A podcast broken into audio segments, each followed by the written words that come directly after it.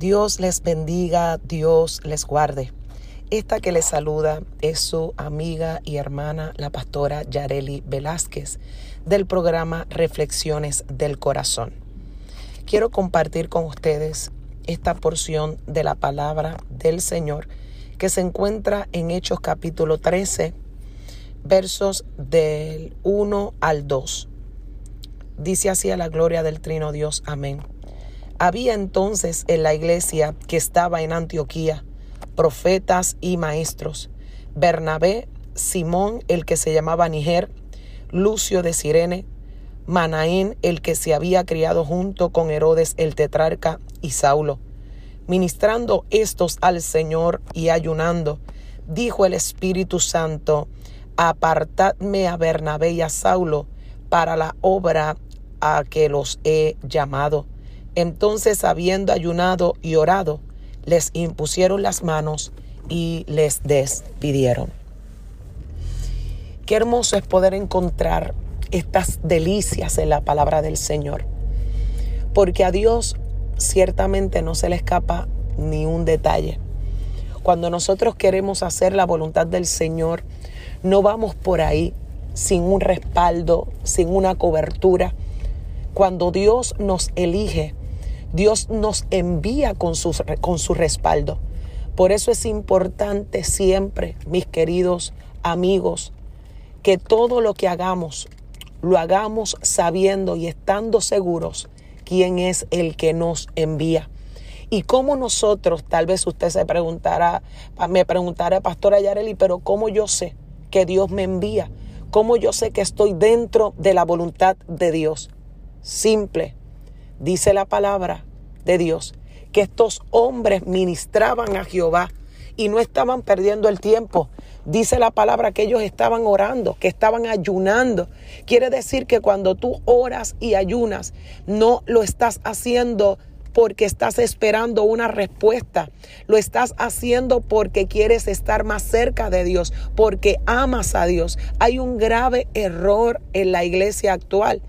Y es que por mucho tiempo la gente cree que se busca dirección de Dios en ayuno, en oración, cuando realmente queremos una respuesta de Dios. Pero dentro de nuestra formación cristiana, lo que es la oración, el ayuno y la búsqueda con Dios no puede ser precedida por alguna petición que tengamos o precedida por algo que nosotros queremos que Dios conteste. Esto debe de ser parte del desarrollo integral de la vida espiritual de cada creyente. La oración debe de ser parte fundamental en tu crecimiento espiritual. El ayuno debe de ser parte esencial en tu desarrollo como creyente la búsqueda de Dios, la palabra, la lectura de la palabra, tiene que ser parte fundamental de nuestro desarrollo. Y mientras nosotros estemos haciendo lo que tenemos que hacer, buscando la presencia de Dios, buscando el rostro de Dios, Dios nos va a dejar saber hacia dónde nos dirige dónde Él nos necesita, hacia dónde Él nos envía. Porque aunque ellos no estaban buscando la dirección de Dios para ser enviados aquí o allá, dice la palabra que el Espíritu Santo eligió a Pablo y a Bernabé. Los eligió para la obra que Dios había sembrado en el corazón de ellos para hacer. Me encanta porque una vez más hago referencia al verso 2, cuando dice que cuando ellos estaban ministrando al Señor y ayunando, el Espíritu tomó ciertamente la boca de un siervo para declarar que había que apartar a Bernabé y a Pablo, o Bernabé y Saulo, como usted quiera llamarlo, para la obra a la que Dios los había llamado. Tú no tienes que buscar la respuesta en los hombres, búscala en Dios. No tienes que preguntarle a nadie qué es lo que tú crees que Dios tiene para mí o, dónde tú crees que Dios me va a enviar. No, disfruta tu tiempo con Dios. Como dije hace un momento atrás, ama el tiempo con el Señor. Disfruta de estar con Él.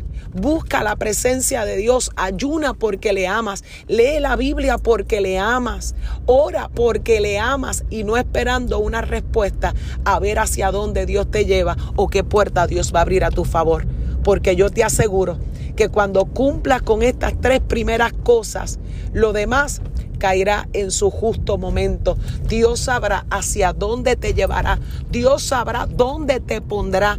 Dios sabrá hacia qué lugar te enviará porque Él está seguro que estás listo o lista y preparada o listo y preparado para cumplir con el llamado al que Dios te ha escogido. Padre, gracias por esta oportunidad hermosa. Gracias porque me regalas la oportunidad, Señor, de compartir esta palabra con aquellos que nos están escuchando. Te pido, Señor, que tú derrames bendición hasta que sobre y abunde en la vida de cada uno de ellos.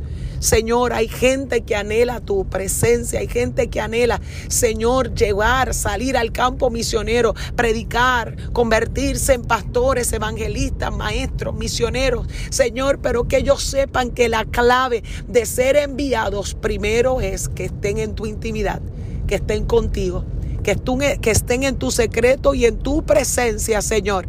Y cuando sea el momento que ya has preparado y has determinado, ciertamente abrirás tu boca, como el Espíritu Santo abrió su boca para declarar que ya Bernabé y Saulo estaban preparados para salir a cumplir con la obra a la que Dios los había llamado. Señor, gracias porque tú eres fiel. Gracias, Señor, porque tu palabra se hace real en la vida y en el corazón de cada uno de nosotros.